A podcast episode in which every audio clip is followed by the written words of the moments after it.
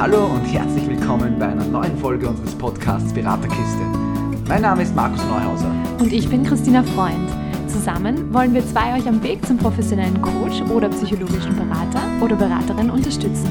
Wir wünschen euch ganz viel Spaß beim Zuhören und würden sagen, los geht's.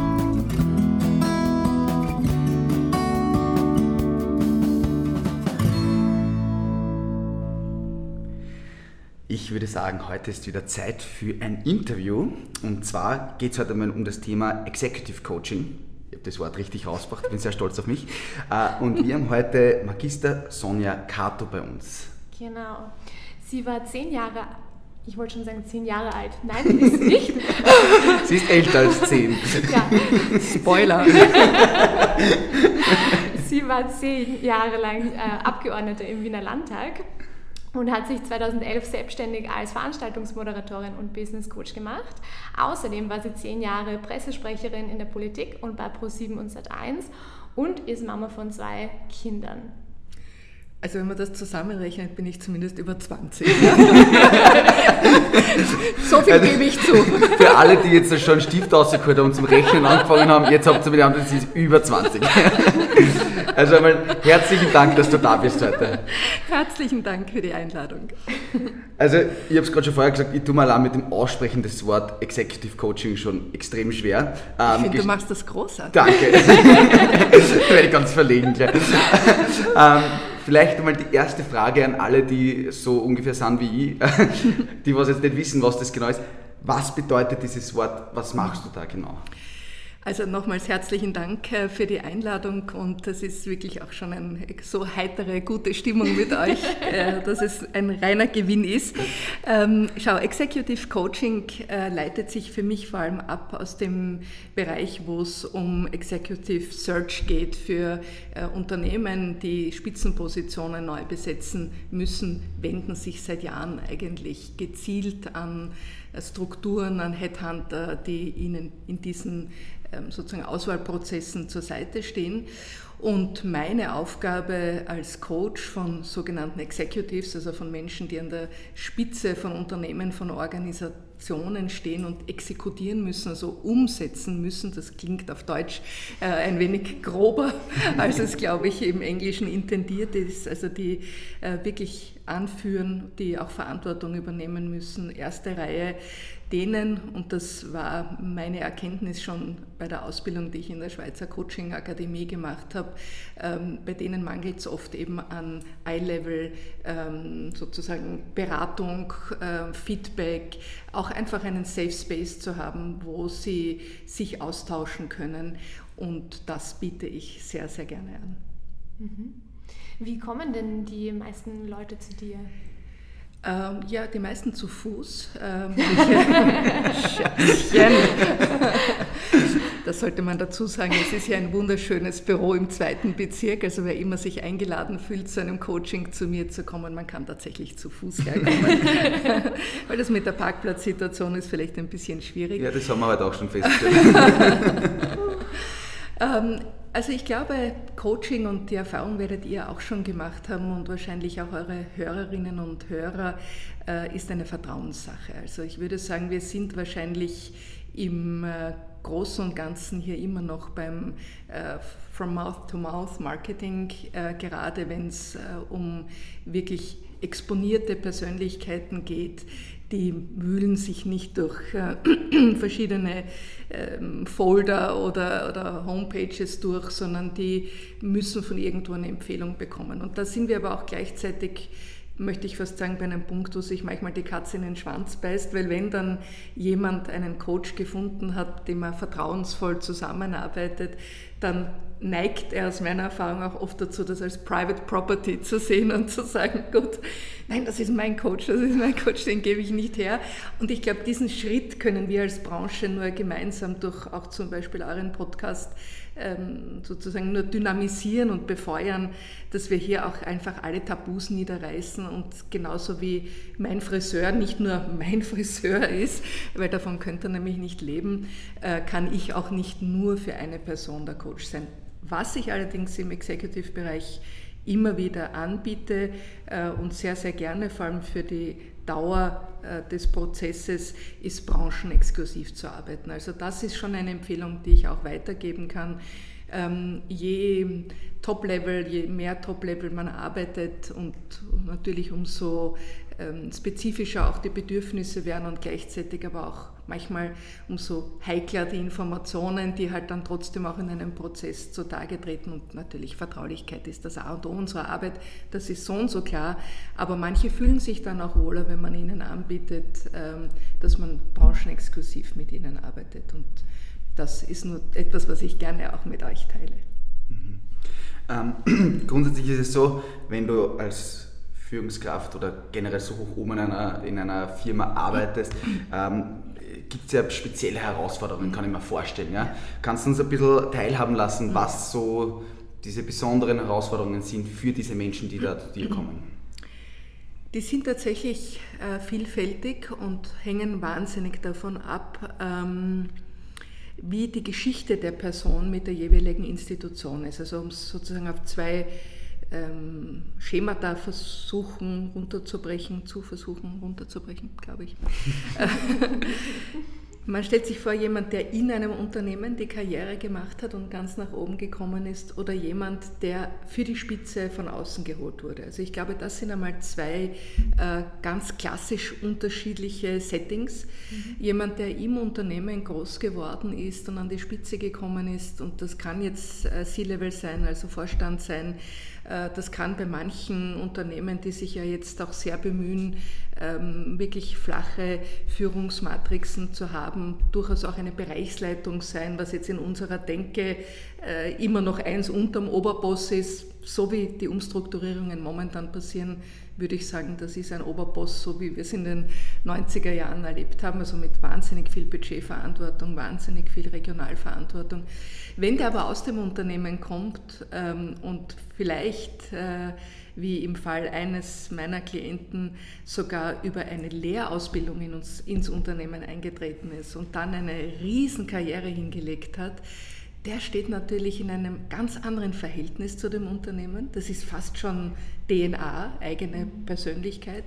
Was es dann aber, wenn Herausforderungen zum Beispiel durch neue Eigentümerstrukturen auf ihn zukommen, noch einmal schwieriger macht, hier beide Interessen, die der sozusagen angelernten und erlebten Firmenidentität und die Herausforderungen des Marktes und Anforderungen äh, der Shareholder zu bedienen. Oder ob es jemand ist, der zum Beispiel gewechselt hat aus einem völlig anderen Feld.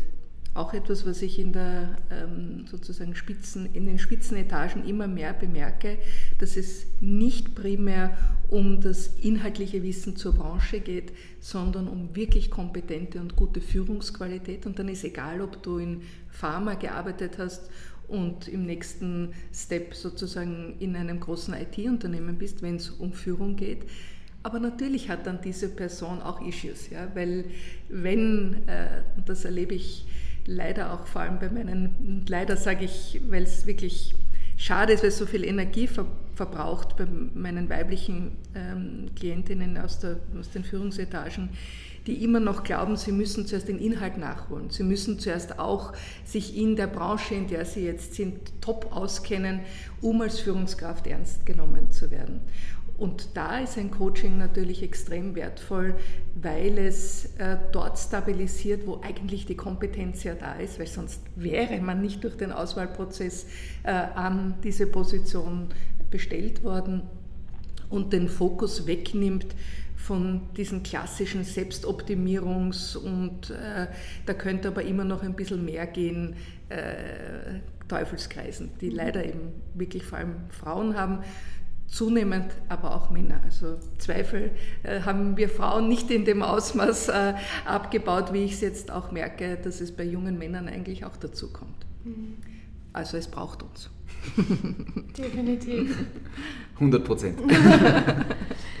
ähm, ich komme aus dem Startup-Umfeld und äh, da gibt es ja einige Unternehmensgründer, die dann sozusagen zum CEO geworden sind mhm. oder sozusagen die, ja, das Team anleiten und da ähm, vom Studentenprojekt zur Führungskraft ähm, ja, sich verändert haben, sich weiterentwickelt haben.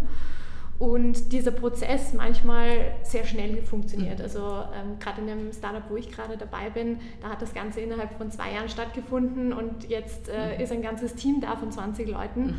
Und da ist es natürlich auch, ähm, würde ich jetzt mal was sagen, würde ich mal sagen, ein, was anderes, wenn du eine Erfahrung hast, ähm, von 20 Jahren als mhm. Führungskraft mhm. oder von zwei Jahren, wo du vor zwei Jahren vielleicht noch in der WG daheim gesessen bist und äh, an dem Projekt gearbeitet hast. Ähm, und jetzt die Frage an dich wäre von mir, wie, wie, also aus deiner Sicht, mhm. wie schaffen wir es sozusagen junge Führungskräfte mhm. auch dorthin zu kommen, dass sie sich weiterentwickeln, mhm. aber eben nicht in diese Zweifel reinzukommen mhm. mit, okay, bin ich überhaupt dafür geschaffen, ja. gut genug und so weiter und so fort. Das ist eine sehr gute Frage, Tina. Ähm, und ich muss das sagen, ich arbeite jetzt seit rund zehn Jahren. Also die Ausbildung habe ich 2012 gemacht auf der Schweizer Coaching Akademie. Ihr wisst das, bis man dann wirklich äh, sozusagen frei arbeiten kann, sind streng genommen noch einmal zwei Jahre vergangen. Ähm, also es sind nicht ganze zehn Jahre, die ich das jetzt anwenden darf. Aber ich kann dir sagen, in diesen letzten zehn Jahren hat sich die Welt so stark verändert, dass ich glaube, dass wir all diese alten Muster gerne in schöne Bastkörbe, aber doch verpacken und verräumen sollten. Also diesen Vergleich, ob jemand, der vor zwei Jahren noch in einem WG-Zimmer gesessen ist und dort eine geniale Idee entwickelt hat und jetzt ein Team von 20 Spezialisten anführt, äh, dass der noch nicht so viel weiß wie jemand, der 20 Jahre Führungserfahrung hat, davon müssen wir uns verabschieden. Und das ist ein schwieriger Prozess für die, die seit 20 Jahren ihren Struggle machen, genauso wie für die, die noch immer glauben, sie müssen sich an ihren Väter oder zum Teil auch Großväter oder Großmüttergenerationen vergleichen. In meiner Welt wäre idealerweise, dass wir uns alle an einen Tisch setzen und jeder legt seine beste Erfahrung ähm, auf den Tisch und äh, lässt den anderen davon profitieren. Und ich glaube, die Erfahrung, die die Senior Seniors von heute in Wirklichkeit ihren jungen Seniors zuschreien sollten, ist go for it. Ja, scheiß dann nichts, wie man auf Wienerisch sagen würde. Mach dein Ding, mach Fehler. Mein Gott, wie viel Energie hat mich das gekostet? All meine Unsicherheiten, meine Ängste, meine Angst vor Fehlern, meine tatsächlichen Fehler vor mir, vor meinem Team, vor meinen damals noch Chefetagen zu verstecken, äh, das schleppen Leute ein Leben lang mit sich ja, und sind dann, wenn sie so zwischen 50 und 60 sind, und das sind viele unserer Führungskräfte jetzt, ähm, und das wissen wir ja auch aus unseren systemischen Ausbildungen, da kommt die Lebenssinnfrage einfach so stark durch. Mhm. Dagegen kann man überhaupt nichts tun, das ist angelegt in uns. Und ja, diese Lebenssinnfrage wird immer früher jetzt äh, herauskommen. Das sind die heute 50-, 60-Jährigen äh, quasi Spätzünder. Die Lebenssinnfrage ist jetzt, glaube ich, schon bei den 30-, 40-Jährigen auch da. Aber diese Lebenssinnfrage, die entwickelt dann eine ähm, sozusagen zerstörerische Kraft, wenn du mit dem, was du bislang getan hast, eigentlich nicht zufrieden bist, wenn du gegen deinen Wesenswert gearbeitet hast. Ja. Und daher glaube ich, eine der Hauptempfehlungen für gute Führung ist, finde heraus, was dein Wesenswert ist. Und das äh, wissen wir im Grunde alle von uns. Das ist ähm, das Geschenk unserer Anwesenheit hier, wie auch immer man das äh, mystisch oder religiös bezeichnen will. Leider, leider, leider leben wir immer noch in einer Welt, die dazu neigt, uns von dem Blick zu diesem Wesenskern abzulenken und uns dauernd auf unsere Defizite hinzuweisen und auf unsere Lebensziele, die wir nie erreichen würden. Und nur wenn du das und das anhäufst, dann gehörst du da und da dazu. Und in Wirklichkeit äh, haben wir unseren Kompass schon ziemlich gut in uns. Und nochmal konkret auf die Frage, alle, die jetzt mutig sind, Dinge auszuprobieren und die natürlich nicht dieselbe Lebensdauererfahrung haben, können trotzdem schon an ihrer Position völlig richtig und ohne Selbstzweifel einfach tun, was sie tun. Wenn Sie das Gefühl haben, und das glaube ich, ist wirklich für unsere Branche momentan sowas wie Goldgräberzeit, ähm, wenn Sie das Gefühl haben, und das glaube ich haben die meisten, dass Sie einen Feedback-Raum brauchen, dass Sie jemanden gerne an Ihrer Seite hätten, äh, vielleicht zum Beispiel auch jemand aus einer anderen Generation, äh, dann glaube ich, wäre das der perfekte Mix. Ich finde das immer so super bei, bei unseren Interviews. Wir haben schon jetzt doch einige Menschen so interviewt und so dieses, was immer wieder kommt, ist dieses Go for it, tu es, probier es und wenn es hinfliegst, dann stehst du auf und machst weiter. Und es ist für mich immer, immer, immer wieder aber faszinierend und, und inspirierend. Ich sitze dann immer gegenüber und würde am liebsten gleich wieder aufstehen und weitermachen bei all dem, was gerade so zu machen ist. Ja. Ja. Ähm, weil es geht halt auch nicht anders. Und ich glaube, dieses Risiko muss Risiko und Daumenszeichen muss man halt gehen, dass man sagt, ich probiere was aus und ja. Wenn es schief geht, dann geht es halt schief, dann probiere ich halt das nächste aus. Also an Ideen mangelt es eh nicht im Normalfall. Ne? Nein, das freut mich, ähm, dass du das auch noch einmal sozusagen so wahrgenommen hast. Ich finde es trotzdem für mich immer noch bedauerlich, dass wir es Risiko nennen. Ja? Und dass wir nicht einfach äh, es sozusagen Teil des Lebens nennen, weil genau so ist es. Wir tun nichts anderes. Von dem Moment an, wo wir auf dieser Welt sind, tun wir nichts anderes, als auszuprobieren. Und das hat einen spielerischen Charakter, den auch nicht alle die wir jetzt in Führungspositionen haben, jemals in ihrem Leben überhaupt zu lernen durften. Also auch das ist ja, finde ich, ein großes Thema, gerade beim Bereich Executive Coaching.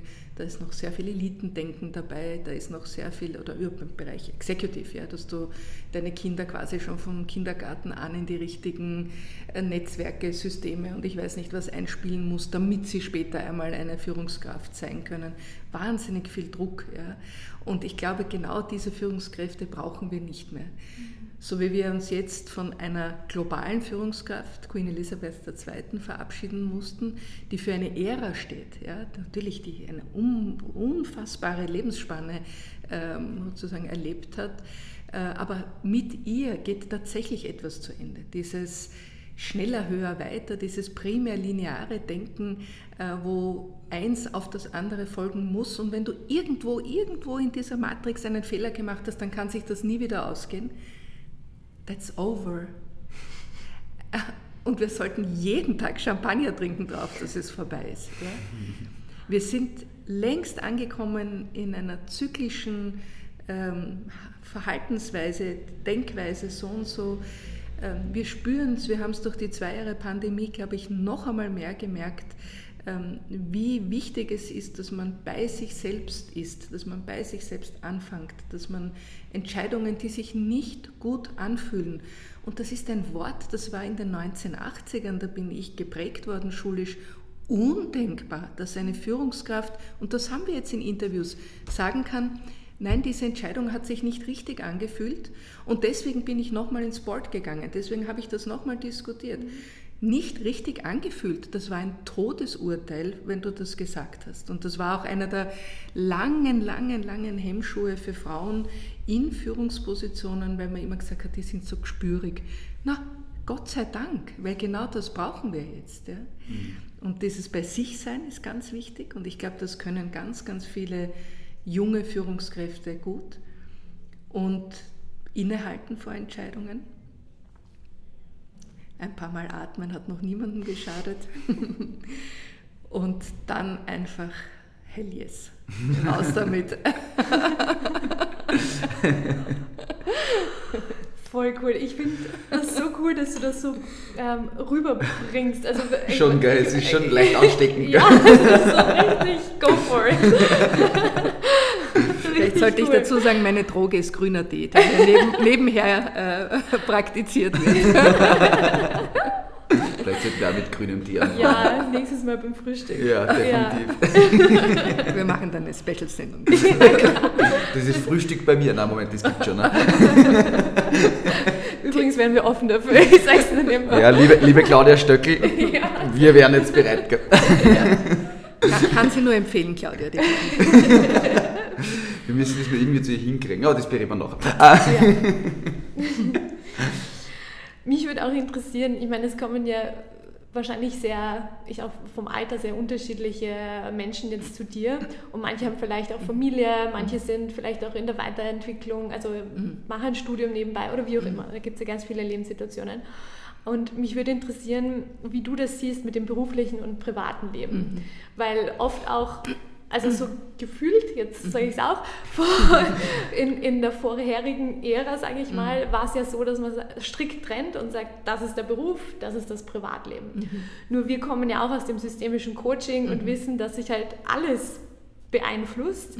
Und jetzt würde ich gerne wissen, was du ähm, dazu schon von also Erfahrungen gemacht hast? Sozusagen? Eine wirklich, wirklich extrem wichtige Frage, weil ich habe mich in meiner Ausbildung sofort auf Business Coaching ähm, spezialisiert, einfach weil ich gewusst habe, in dem Feld, wo ich arbeiten möchte, mit Alpha-Tieren, äh, muss ich einen Begriff in meiner Ausbildung wählen, der sie überhaupt zu mir einlädt. Äh, wenn ich einem äh, C-Level-Manager oder einer auch selbstständigen Führungskraft äh, mit einem sozusagen sanfteren Begriff gekommen wäre, der sozusagen das private Setting schon mit ähm, inkludiert hätte vom Begriff her, wären die gar nicht bei mir. Aber natürlich, ich muss ja jedes Mal bei einem Erstgespräch so schmunzeln und ich weiß auch, dass ich das mittlerweile genauso sagen darf, weil alle meine Klientinnen und Klienten der letzten zehn Jahre, sollte jemand zuhören, erstens danke fürs Vertrauen und zweitens, Sie wissen genau, ja auch schon nach der, ersten, nach der ersten Einheit, dass sich das eine vom anderen nicht trennen lässt. Und auch da, glaube ich, ist ein, ein großer Schritt gelungen. Also das, was auch hier noch in den Nullerjahren, wahrscheinlich sogar jedenfalls in den 1990ern, so ein vermeintliches No-Go auch war, ja, so wo man auch der Branche klar gesagt hat, dieses Kasteldenken, das du auch jetzt im Sinne von privat und beruflich angesprochen hast, das Private darf man nur mit einem Psychologen oder einer, einem Psychiater besprechen, das Berufliche am besten nur mit McKinsey und äh, alles, was sozusagen in der Schnittmenge ist, unter der Decke mit der Ehefrau oder mit dem besten Freund am Häusl. Ich habe nicht Häusl gesagt. Und das ist Gott sei Dank alles sehr fluid geworden, was nicht heißt, dass unsere Branche als Coachinnen und Coaches äh, natürlich ganz klare Auflagen hat, was geht und was nicht geht. Selbstverständlich niemals mit äh, kranken Personen zu arbeiten, ob das Suchtkrankheiten sind oder ob das äh, andere Störungskrankheiten sind, die einfach nicht in unserer Kompetenz liegen. Selbstverständlich natürlich mit hundertprozentigem Vertrauen arbeiten. Das ist mein kurz nachdem ich meinen Namen sage, sozusagen mein zweiter Satz, alles, was hier gesprochen wird, bleibt hier. Nur wenn Sie etwas nach außen tragen wollen, tragen Sie das nach außen, von mir gar nicht. Und diese Grenze trotzdem zu überwinden, also für alle, die uns zuhören und die am Anfang ihrer Tätigkeit sind, das erfordert Fingerspitzengefühl. Ja? Also wenn jemand bei dir sitzt und grundsätzlich mit einem Issue kommt, das heißt ähm, hohe Mitarbeiterfluktuation, äh, Belastungen im Team. Da gleich äh, sozusagen nach der Beziehung zur Großmutter zu fragen, ist vielleicht ein bisschen weird, aber es könnte sein, dass man im Verlauf eines Coachings draufkommt und zwar deswegen, weil diese Großmutter zum Beispiel einen Kreislereiladen in Oberösterreich äh, gemanagt hat und eigentlich die Führungsfigur ist, an der sich diese Person orientieren könnte, weil da wahnsinnig viel im System da ist. Ja? Und solange man aber diese Bilder gar nicht integriert in seine eigene Geschichte, obwohl sie da sind, kann man auch nicht mit ihnen arbeiten.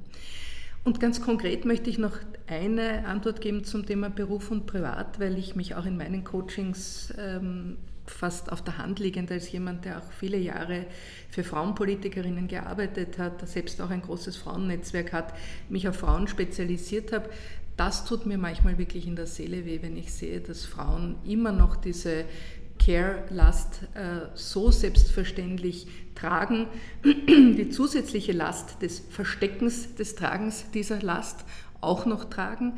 Und da wünsche ich mir manchmal in Norwegen aufzuwachen, wirklich, wo einfach schon so ein entspannter Umgang damit ist, wo Meetings für äh, Menschen, wo man weiß im Team, man hat viele, die Familie haben, einfach nur bis zu einer gewissen Uhrzeit in Präsenz angesetzt werden, wo viel mehr Flexibilität da ist. Ja, Corona hat hier geholfen. Homeoffice ist äh, für viele Frauen, die Betreuungsaufgaben in der Familie immer noch mehrheitlich stemmen, ähm, eine Erleichterung.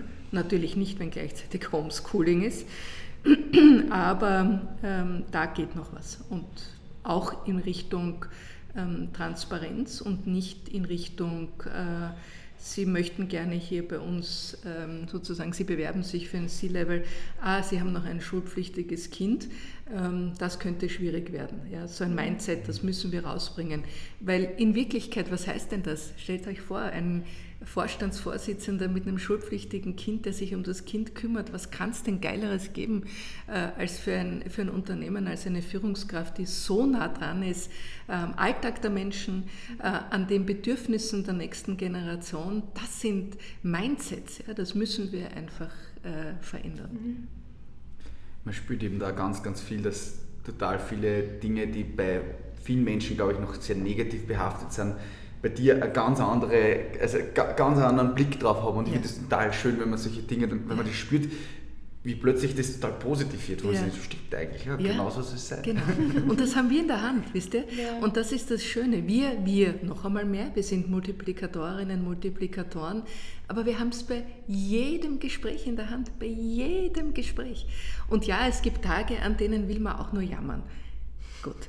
Ich gönne mir ein paar von diesen Jammertagen im Monat. Seither geht es mir viel besser und sie überraschen mich nicht, ja, weil ich mir dann denke, okay, Hackerl, vier habe ich noch, ja, so ungefähr. Also man kann sich da auch helfen und es gibt auch manche Menschen, die ziehen einen einfach nur runter, ja, um die, also jetzt meine ich nicht Klienten, sorry guys, not talking about you, sondern so Alltagsgespräche, ja, aber im Regelfall kann man in jedem Alltagsgespräch einen Samen setzen, ja, wo man sagt, hey, worüber beschwerst du dich? Ist das nicht genial, dass du so viele junge Eltern in deinem Team hast? Hol doch rein, ja. Und ich freue mich, ich habe nächste Woche, also das ist natürlich jetzt eine blöde Ansage, ich habe im September, weil ich weiß nicht genau, wann es ausgestrahlt wird. Vielleicht war es ja schon. Ich werde es dann nicht sehen. Vielleicht wird es auch nie sein. uh, Matrix-Hack. Äh, eine, eine Gruppe von weiblichen Führungskräften in Osttirol in einem Hotel, die haben mich gebucht, mit den äh, Frauen zwei Tage zu gestalten.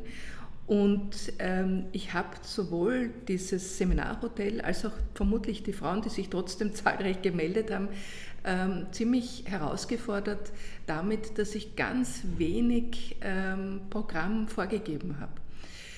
Und ich weiß, es fühlt sich auch für mich merkwürdig an, weil ich mir denke, um Gottes Willen, Sonne, das kannst du nicht bringen. Die legen da eine Lawine hin und du sagst einfach, mach, schauen wir mal. Und ich weiß trotzdem jetzt schon, dass das das Richtige ist. Und das ist auch eine Mindset-Frage und das ist auch eine Setting-Set-Frage, mhm. uns zu lösen von diesem, wir haben die Antworten auf eure Probleme noch, bevor ich sie überhaupt gehört habe. Das geht nicht. Ich weiß ja noch nicht einmal, was ist da für eine Dynamik bei diesen zwölf Führungskräften. Wo wollen wir hingehen? Ja? Was, was ist wirklich das, was ich in diesen zwei Tagen mitgeben kann? Und ich weiß aber mittlerweile, und das ist natürlich auch Lebenserfahrung und auch Coaching-Erfahrung, dass ich das spüre in dem Moment, wo ich mit ihnen bin. Und um das geht es ja, dass man das, was an Bedürfnis da ist, ähm, begleitet. Das ist, glaube ich, unsere Kernaufgabe, sich auch löst. Das sage ich auch immer wieder meinen Klienten, von denen ich ein paar habe, die rührend sind und sozusagen mit einer To-Do-Liste zum Meeting oder zur Sitzung kommen. Und meine Zauberfrage ist dann immer, es ist wunderbar und schön, dass Sie sich was vorbereitet haben, aber was kann ich denn jetzt für Sie tun? Und dann dieses Wort jetzt ist pure Magie. Dann fällt oftmals dieses ganze, okay, das möchte ich heute besprechen und das möchte ich völlig weg und wir sind an dem Punkt, wo ich wirklich helfen kann mit dem Fokus. Nicht mit meinem Wissen, nicht mit, meinem, nicht mit meiner Meinung, um das geht es ja bei unserer Tätigkeit nicht, sondern damit den Fokus zu halten auf etwas. Was war die Frage? Ich weiß es nicht, aber red weiter. Wir sind wie gebannt. Ja, das ist glaube ich so eine Episode, die ich auch immer dann am Abend nur mehr an der Hand. Du hast was voll Spannendes gesagt und zwar, dass du das spürst, was dran ist, wenn du mit ihnen arbeitest. Und darüber haben wir auch schon öfter mal gesprochen, dass wir also dass es ja auch viele am Anfang gibt, die sagen, okay, sie müssen sich auch für, also auch Beraterinnen und, und, und Coaches, sie müssen sich vorbereiten mhm. äh, und eine Methode raussuchen ja. und das und dass sie genau wissen, was, was dann kommt. Und dass wir schon öfter darüber gesprochen haben, dass es einfach immer anders kommt, ja. als man sich vorstellt. Egal, wie man sich vorbereitet, das ja. kommt definitiv komplett was anderes. Äh, ich, ich, feiere das und ich muss ja, auch hier äh, erzählen, also meine ersten Coaching-Settings, wenn man noch so richtig mit den Ordnern von der Ausbildung. ja, genau, vorhin haben wir durchschaut, wie geht es? Herrlich. Und es gibt äh, doch, glaube ich, zwei oder drei Klientinnen, die ich von Anfang an noch kenne. Und wir, manchmal sozusagen lachen wir dann darüber, ja, wie sozusagen äh, geordnet ich da war und wie sozusagen, okay, jetzt haben wir diesen Punkt erledigt, jetzt kommt laut Ausbildung. Also entspannt euch, Leute. Durch diese Phase gehen wir alle. Ja. alle oder auch der alle. Zeitpunkt, wenn, jemand, wenn, wenn, dann plötzlich jemand eine falsche Antwort gibt. Ne? Die können Ihnen nicht Antwort geben, die ich jetzt noch nicht will. Ne? Ich habe die Frage dazu erst in, in drei Minuten. Ne? Machen wir das nur mal, das kommt später. Ich glaube, das macht dann so ein richtig professionelles. genau. Nein, das war jetzt falsch. Das, das geht nicht, sorry. Herrlich, nein, aber gut, dass wir darüber offen sprechen, ja. weil ich sage euch ehrlich, das hätte mir damals auch geholfen, so ein Gespräch zu hören, weil man glaubt dann natürlich, man hat sozusagen als Einziger nicht geschnallt. Ähm, aber auch da gilt einfach äh, auch sich trauen, diese Fehler unter Anführungszeichen zu teilen, zu machen. Äh, sicher sein, das geht jedem so und zwar in jeder Branche. Und auch das vielleicht ein kleiner Lifehack von mir fragt auch mal völlig andere Disziplinen, äh, was sozusagen ihre First Steps im Beruf waren. Und ich zitiere den Friseur, äh, der Zahnarzt ist vielleicht weniger sympathisch, wenn man den fragt, was der schon für Fehler gemacht hat. Das löst dann immer gleich Schmerzen aus.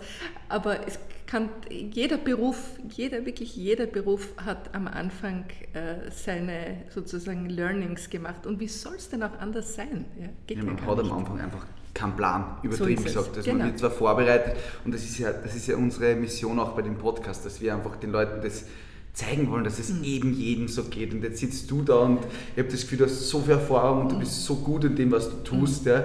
Und auch dir ist es so gegangen, das ist umso schöner, ja, weil ja, ja es, es, gehört einfach dazu. Und da sind wir wieder bei dem.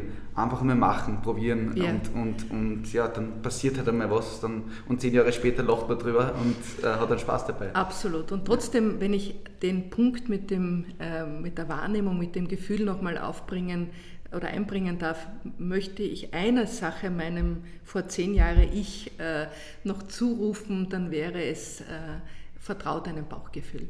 Mhm. Und das ist auch etwas, was ich ein bisschen in die Branche hineinrufen möchte. Ich verstehe und es ist mir völlig bewusst, dass die Ausbildungen äh, gewissen Regeln zu folgen haben. Selbstverständlich. Und sie müssen auch einer gewissen Qualitätssicherung unterliegen. Selbstverständlich. Aber ich glaube, dass wir uns trauen sollten, insgesamt als Kollektiv auch zu sagen, natürlich arbeiten wir primär mit Emotionen und mit Wahrnehmung. Und diese Fähigkeit, die wir ja alle in, in uns spüren, sonst würde uns diese Ausbildung ja auch nicht rufen, ja, ähm, die dann zu verräumen hinter äh, Schritt 1, Schritt 2 und bitte nicht zu Schritt 4 kommen, bevor wir nicht bei Schritt 3 waren, das wäre ja unendlich schade. Also dieses Trainieren, Trainieren, Trainieren, Trainieren des Bauchgefühls und des auch ähm, Vertrauens darauf, sich zu trauen, sich selbst zu vertrauen. Äh, das merke ich, gibt auch meinen Klientinnen und Klienten einfach den, den wirksamsten Halt. Mhm. Plus, es ist, glaube ich, einer der Top 5 Assets, die wir auch für Führungskräfte jetzt und in Zukunft noch viel mehr brauchen. Zu dem Thema gibt es auch, da haben wir ziemlich zu Beginn, wo wir angefangen haben mit dem Podcast, auch eine Episode gemacht, äh, Struktur und Bauchgefühl, glaube ich, haben wir die genannt, mhm. wo es eben genau um das geht, dass auf der einen Seite ist wichtig, dass man eine gewisse Struktur hat, dass man, dass man weiß, was man tut, mehr oder weniger. Ähm, aber am Ende des Tages ist gerade in der Beratung einfach das Bauchgefühl so, so wichtig. Und wenn sich etwas in dem Moment nicht richtig anfühlt, dann macht man es auch nicht. Und mhm. wenn sich was anfühlt, wo man sich denkt, nein, eigentlich mhm. hat es anders geheißen, dann mhm. mache ich das und mhm. fertig. Mhm. Und wenn einmal irgendwann einmal das Bauchgefühl daneben gelegen ist, dann schaue ich halt, dass ich es beim nächsten Mal halt dann wieder adaptiere. Aber es ist einfach ganz, ganz entscheidend, glaube ich, in unserem Beruf, dass wir da auf unser kleines Bäuchchen hören. Du sprichst auch einen ganz wichtigen Punkt an, nämlich auch das Nein zu etwas. Und äh, auch das ist natürlich, wenn man so wie wir ähm, im äh, selbstständigen Bereich arbeitet, natürlich immer verlockend, jeden Auftrag anzunehmen. Ich habe es mir angewöhnt, dass ich meine Erstgespräche am Telefon mache. Äh, ich kann mittlerweile wirklich sehr gut, aber ich bin ein äh, auditiver Mensch. Ich habe äh, es vorhin auch schon erzählt, eigentlich meine ersten Berufserfahrungen äh, damals noch im analogen, verliere ich gleich die Stimme, analogen Radio äh, gemacht. Ähm, habe ein gutes Gehör, habe äh, Klavier- und Geigeausbildung gehabt in meiner Kindheit und ich bin auch in der Lage, Emotionen und auch ähm, Persönlichkeiten zu hören. Und in diesem halbstündigen telefonischen Erstgespräch, das ich immer kostenlos anbiete, äh, ist es auch schon passiert, dass ich jemandem gesagt habe, äh, ich glaube, ich bin nicht die Richtige. Und das meine ich nicht aus einer äh, Überheblichkeit heraus und das meine ich auch nicht aus einer ähm, sozusagen Haltung der Abneigung heraus, sondern genau das ist auch ein Teil unserer Aufgabe, zu sagen und zu erkennen und wahrzunehmen ob dieser Mensch wirklich bei uns in den besten Händen ist. Und da komme ich zum wichtigen Punkt des Netzwerks. Ähm, das ist natürlich auch am Anfang nicht etwas, was man hat, weil in der Regel hat man dann zwar bekannte äh, Coaches oder Vertraute, die aus demselben Lehrgang kommen, also die quasi genauso viel oder wenig können wie man selbst. Äh, da aber einfach mutig bleiben, dranbleiben, auch ruhig Leute anschreiben, die ihr sozusagen auch über Social Media oder sonst wo findet, ob sie sich für euer Netzwerk zur Verfügung stellen würden. Äh, da kann man sich nicht viel mehr einhandeln als ein Nein und das tut nicht wirklich weh. Ähm, aber das ist schon auch wichtig, also dass man ein paar sozusagen auch äh, Kolleginnen und Kollegen hat, wo man sagt, zum Beispiel, da ist ein Thema, das wäre, glaube ich, gescheitert von Mann zu Mann äh, zu besprechen oder auch, ähm, wenn es eine gewisse, einen Fokus gibt äh, auf ein Thema wie zum Beispiel Sport bei dir oder auch äh, Bewegungs- und Naturcoaching wie bei dir, Tina. Also da einfach auch wirklich nicht aus dem Druck heraus, dass wir natürlich von unseren Einnahmen leben, zu sagen, oh, ich muss jetzt zu jedem und zu allem Ja sagen, sondern wirklich immer das, ähm, das Bedürfnis und den Bedarf des Klienten, der Klientin im Fokus haben. Und das kann auch mal heißen, ein, ich glaube, ich bin nicht die Richtige für Sie. Mhm. Auch dazu haben wir, glaube ich, schon mal eine Netzwerkfolge gemacht, wo wir gesagt haben, es ist einfach wichtig, auch im Coaching-Bereich, also nicht nur im, im Zuge des Kundenaufbaus sozusagen ein Netzwerk mhm. zu haben, sondern auch im Coaching-Bereich ein super Netzwerk zu haben, dass man einfach weiß, wo man die Leute auch weiterhin verweisen kann, mhm. wenn man sagt, Hu, das ist nicht mein Thema, aber ich kenne da jemanden. Genau. Das ist ein großer Benefit, ja. den wir einfach auch durch unseren Podcast mittlerweile ja. haben, weil wir so viele Menschen kennengelernt haben. Und ich, ich sage es immer wieder, jetzt in diesen eineinhalb Jahren, seitdem wir das machen, ich glaube, wir haben durch die Interviews alleine ja schon mal viel mehr gelernt, als wir teilweise in der Ausbildung. Mhm. Ja. Und ja. eben, wenn man jetzt da sagt, man hat jetzt jemanden ähm, und man kommt nicht ganz weiter, naja, ich habe mhm. 50 Adressen in meinem Kopf, wo ich weiß, okay, da, da könnte es passen. Mhm. Ja.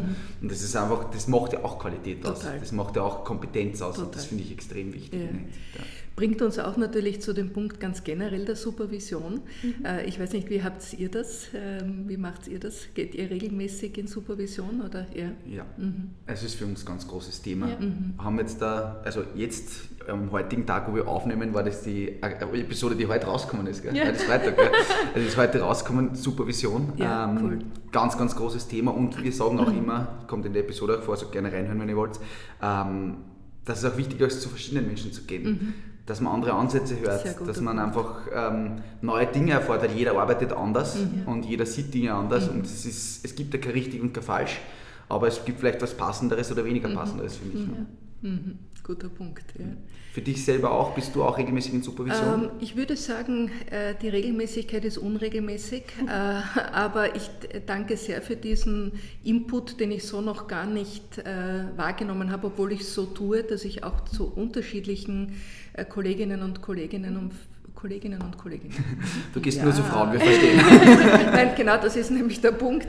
Äh, ich suche mir beim, beim Supervisionsthema primär Männer, ähm, weil ich für mich weiß, dass das ein Blickwinkel ist, der mir hilft, ähm, sozusagen Dinge in ein Gleichgewicht zu bringen. Mhm. Und das ist Also ich habe, ich glaube, ich habe eine, eine starke äh, männliche Seite in mir. Mutter von zwei Buben, yay. äh, auch sowas. Man glaubt als Frau immer, man freut sich auf ein Mädchen äh, als Mutter. Und ich hätte mich auch auf ein Mädchen genauso wie auf einen Buben gefreut, aber rückblickend, jetzt sind sie doch schon 17 und 20, muss ich sagen, Bubenmama sein war schon auch ziemlich cool. Ja. Man muss sich halt ab einem gewissen Zeitpunkt äh, dafür entscheiden, sämtliche Champions League-Ergebnisse einer Saison um 3 Uhr früh voll fett runterbeten zu können, um irgendwie ernst genommen zu werden, aber I did it. Äh, also da gibt es schon eine große, auch äh, sozusagen ein großes Verständnis für die männliche Welt, aber äh, die in der, in der Coaching-Energie oder auch in der sozusagen Supervisionsenergie hat es noch einmal einen anderen Stellenwert. Ja. Mhm. Mich würde auch noch interessieren, du, wir haben ja vorher ganz kurz gesprochen, du hast schon ein sehr großes Netzwerk gehabt, wie du begonnen hast. Ja. Aber vielleicht kannst du uns einfach erzählen, wie du sozusagen diesen Weg und diesen Schritt gemacht mhm. hast ins Coaching und mhm. wie du das Ganze dann sozusagen mhm. aufgebaut hast. Äh, danke für die Frage. Äh, für mich ist ja Coaching quasi gleichzeitig eingetreten mit Selbstständigkeit und das war ein großer Schritt. Ich war davor schon eigentlich 20 äh, Jahre lang mehr oder weniger nur in Angestelltenverhältnissen in mehr oder weniger großen Institutionen, ob das der öffentliche Dienst war, wenn ich für eine Ministerin drei Jahre lang Pressesprecherin war, ob das äh, Pro7 Sat1 war, ein großes Medienunternehmen, ob das meine zehn Jahre als Abgeordnete im Wiener Rathaus waren, also das waren ja alles Tanker. Und von dort weg dann in die Selbstständigkeit war schon ein großer Schritt, wenn du gewöhnt bist, dass du nur eine Durchwahl wählst, äh, wenn das Papier im Drucker ausgeht und plötzlich ist da niemand mehr, den du anrufen kannst, bis hin zur Steuererklärung. ich glaube, jeder Selbstständige hat jetzt mal durchgeschnappt. Ach Gott, wie ich das hasse. Die drei Worte, die wir uns alle eintätowieren lassen, SVS.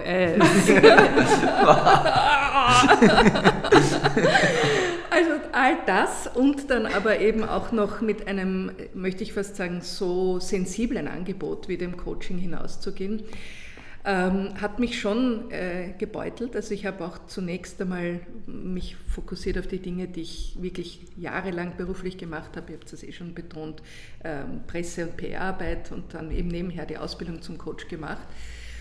Und habe ähm, dann schon mh, mm, ja, eigentlich gemerkt, ich muss mein Angebot so ausrichten, dass es dort, wo ich meine Wirksamkeit vermute, nämlich eben bei Alpha-Tieren, äh, äh, auch wahrgenommen wird. Und das ist natürlich nicht ganz unheikel, ja, weil du kannst vieles, aber auf ein Alpha zugehen und sagen, ha, ich glaube, du brauchst mich, ist, sagen wir mal, nur dann wirklich fruchtbar, wenn diese Beziehung schon so valide ist, dass das nicht als Kritik verstanden wird. Und die Alphas, mit denen ich vor zehn Jahren begonnen habe zu arbeiten und zum Teil auch jetzt noch arbeite, kommen ja aus einer Prägung, was es heißt, eine Führungskraft zu sein, wo man eben auch allein ähm, das Konsultieren eines Coaches manchmal schon als Schwäche äh, empfindet, was ja natürlich ein Schwachsinn ist. Aber natürlich hatte ich ähm, 2012, da war ich 40 äh, Lebenserfahrung, äh, wahnsinnig viele Kontakte, ein großes eigenes Netzwerk, ähm, habe natürlich damit auch einen Startvorteil gehabt, weil ich Freundinnen, Freunde in den Medien hatte, die über meine Selbstständigkeit berichtet haben, äh, die mir die Möglichkeit gegeben haben, meine Anliegen irgendwo zu multiplizieren. Auch das kann ich nur raten. Ich schreibe auch jetzt äh, noch immer eine Kolumne regelmäßig für das Wirtschaftsmagazin She Economy, das sich direkt eben an Frauen in der Wirtschaft richtet. Großartiges Magazin. Ähm, ich habe die Ehre gehabt, bei Woman dabei zu sein, als eine von sechs Frauen für eine ähm, Aktion, die die Euke Frank gemacht hat zum Thema Frauen helfen Frauen an die Spitze. Also das sind natürlich Dinge, auf die ich mich berufen konnte und die ich einbringen konnte. Ich ähm, habe lange und bin als Pink Ribbon äh, Ambassador auch tätig und habe da auch natürlich ein Frauennetzwerk, was Charity angeht, wo natürlich auch viele Führungskräfte drinnen sind. Sowas entsteht nicht über Nacht ähm, und das soll jetzt auch kein, soll niemandem Angst machen, um Gottes Willen, man braucht so ein großes Netzwerk wie Sonja Kato, um beruflich erfolgreich zu sein. Überhaupt nicht.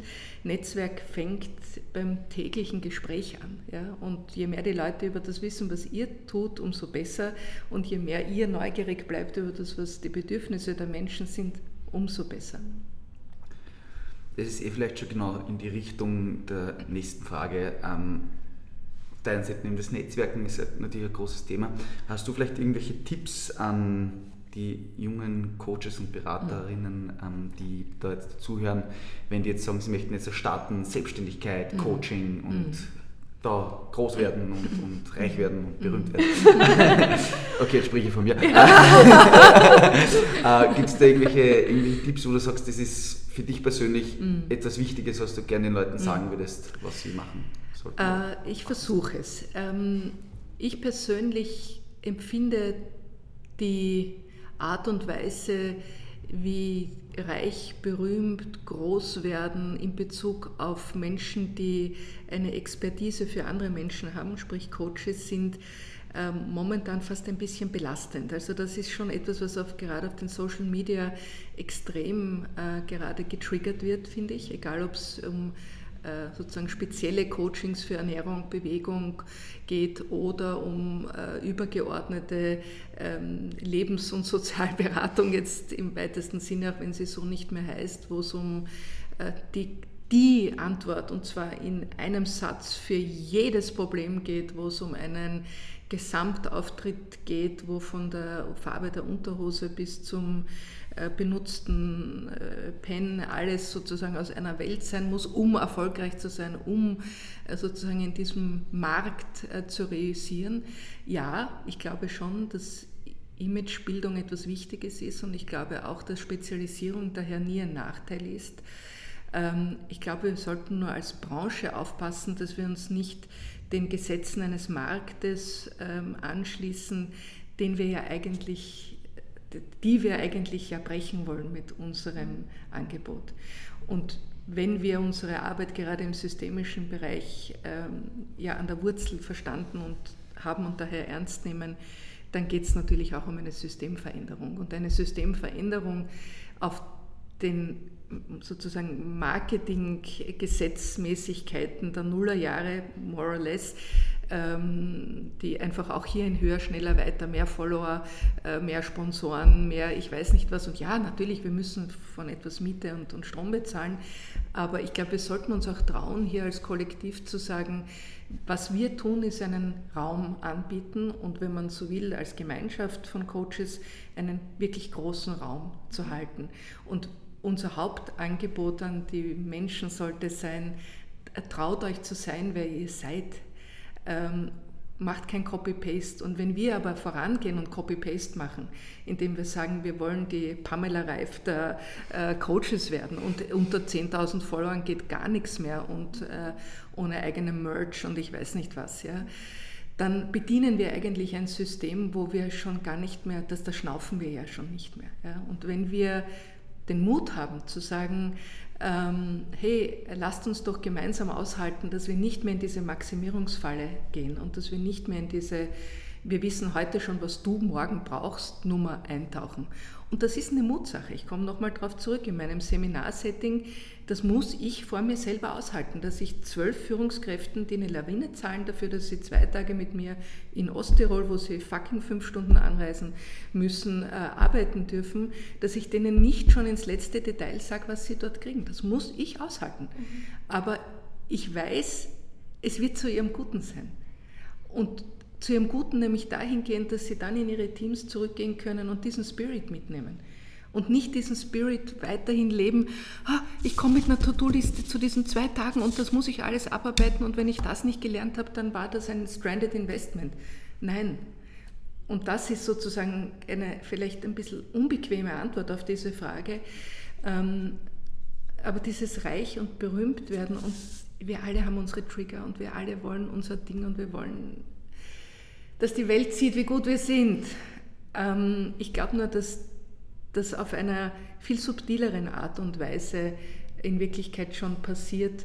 Und wenn wir unsere wahren Connections auspacken, äh, dann ist das, dann braucht es nicht mehr ähm, sozusagen die vier Bentleys vor der Tür oder die fünf E-Scooter oder den, ich weiß nicht was, Maximierungsgedanken. Mhm. Amen.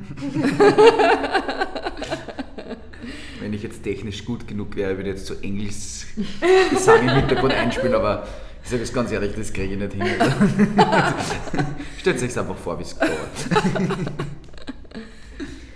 Ich finde es total spannend, was du, was du gerade gesagt hast, weil es auch so ein bisschen aus dem, ähm, mit, mit einer Kollegin habe ich letztens darüber gesprochen, dass ja dieser, jetzt fällt mir der Begriff nicht ein, diese ähm,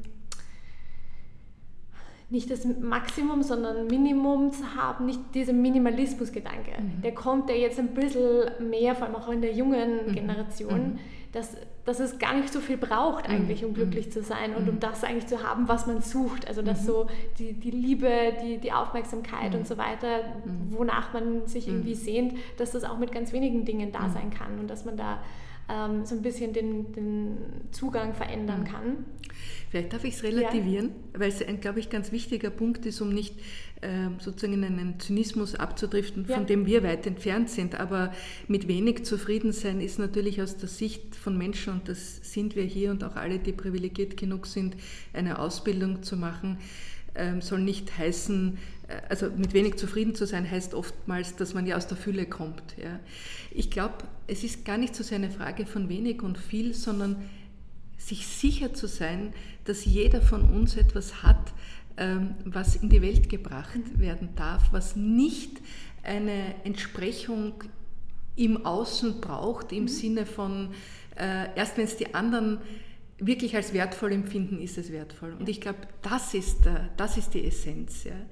dass, wir, dass wir uns unserem eigenen Wert so nahe sind. Und wenn wir als Branche etwas drauf haben, dann ist es diese Superpower, mhm. den Menschen klarzumachen, es geht nicht um wenig und viel, es geht auch nicht um um Mangel oder äh, das was Mangel um Mangel oder um Maximum ja im ja. Sinne von Gier und äh, pff, am besten alles meins ja. ähm, sondern es geht um den, die, die, Nähe zum eigenen Wert mhm. und das ist natürlich in einer durch und durch kapitalisierten und auch bewertenden Gesellschaft so verdammt schwierig, ja? Weil du sofort mit dem Price Tag kommst, weil du sofort mit dem Label kommst, weil du sofort mit dem äh, Vergleichsissue kommst. Ja?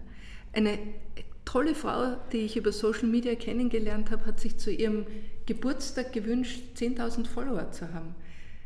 Das ist natürlich einerseits verständlich und andererseits habe ich mir gedacht, wie traurig. Mhm. Wie traurig. Warum nicht 15.000? das war mein Punkt. ja. Mhm. ja. Ich, ich will noch einmal was sagen, weil. das hat jetzt so gelungen, als ob die Tina ganz böse angeschaut hat. Es ist voll okay, sie darf ja. noch reden. Nein, ich meine, die Waffe an ihrem Hals vielleicht. Ja. Na, weil ich vorher sagen wollte, dass dieser Mangelgedanke, dass der, also wenn man immer diesen Mangelgedanken hat, dann ist es auch irgendwann egal, wie viel du hast, du wirst ja immer in diesem Mangel bleiben. Und ich glaube, darum, also so habe ich das auch ein bisschen verstanden, wie du das gesagt genau, hast, genau. dass dieser, dieser Gedankenshift, zu dem ähm, wir haben sehr viel und äh, wir sehen uns selber als etwas, was sehr viel hat und was, ja. was sehr viel geben kann und haben ja. kann, ähm, ist was anderes, als wenn man immer danach sucht. Tina, du hast das auf den Punkt gebracht und genau das meine ich, haben wir aber trotzdem als Kollektiv in einer Branche in der Hand, den Fokus vom Mangel wegzubringen ja. zur Fülle. Und dieser Mangelfokus, der wird halt leider noch getriggert mhm. in den Schulen, in den Ausbildungen, zum Teil auch in den Familien, weil sie es nie anders ja. an sich selbst erlebt haben. Aber ich danke dir, genau darum geht es, dass wir wir uns verstehen als die Mangelfokus-Entferner. Was für ein geiler Marketing. Ich sehe schon T-Shirts vor mir. Ich bin Mangelfokus-Entfernen-Ausbildner. Ich lieb's, damit starten wir durch. Also, Copyright, natürlich. Copyright. Also die ähm, Fülle-Fokus-Shifter. Ja, Yay. super. Das ist unser Job. Ja. Ja. Äh, Mic drop. ich wollte gerade sagen, es ist eigentlich der perfekte Übergang zu unserer letzten Frage. Ähm, ja. Ich glaube, so, so, so viel von dieser Frage, die da kommt, wie in diesem Interview jetzt eigentlich schon drin war, war glaube ich noch nie da. Ja? Also es war, da ist eh schon ganz, ganz viel gesagt worden, aber vielleicht gibt es noch etwas, was du uns zusätzlich da noch mitgeben möchtest. Was wünschst du dir für die Zukunft? Privat, beruflich, für die ganze Welt, ganz egal, wie du das antworten möchtest, aber was wünschst du dir für die Zukunft? 100.000 Follower. Go bold! also ihr findet mich auf Instagram. ähm, was wünsche ich mir für die Zukunft? Natürlich Weltfrieden. Ähm, das ist äh, immer eine gute Antwort, wenn man äh, nach dieser Frage oder diese Frage im Raum hat.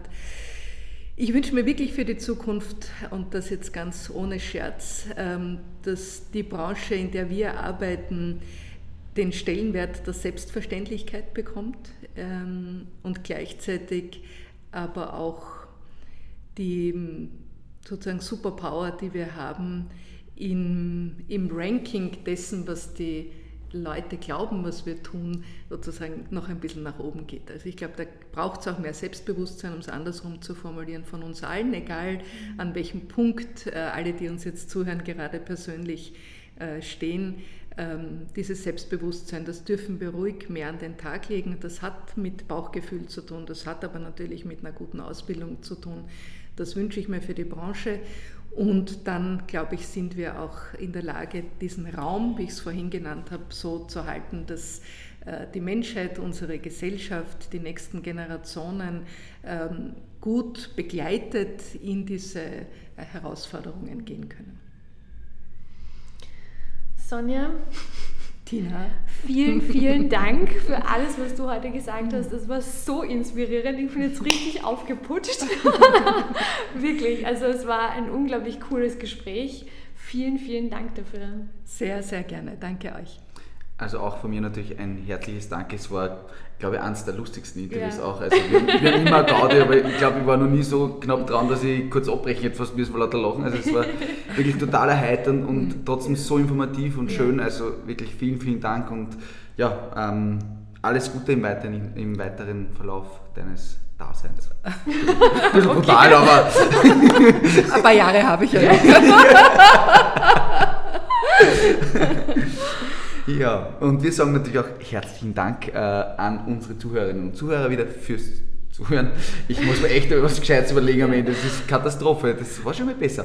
Ja, ähm, ja wir hoffen natürlich, es hat auch, euch auch gefallen. Okay. Jetzt kommen alle Versprecher, die ich zurückgehalten habe, die ja. ganze Stunde jetzt. Aber hast dich gut bemüht. Danke. Ja. ja. Okay. Und noch einmal Executive Coach. Executive Coaching. Ja. Und jetzt weiß ich sogar schon, was das ist.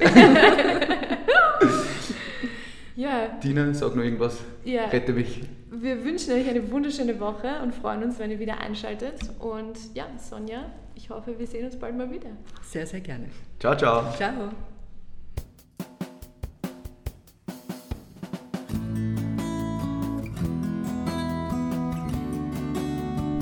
Schön, dass du dabei warst. Wenn du mehr über uns wissen willst, du findest uns auf Instagram oder Facebook unter dem Namen Beraterkiste.